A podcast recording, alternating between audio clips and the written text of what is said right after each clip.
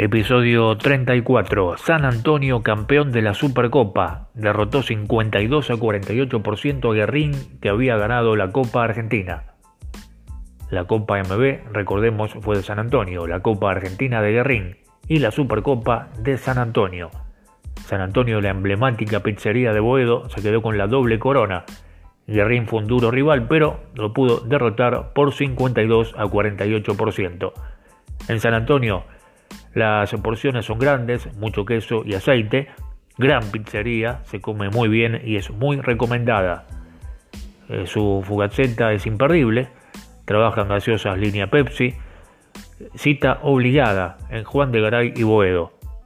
Recordemos que es la pizza preferida del famoso actor Vigo Mortensen, hincha de San Lorenzo Almagro.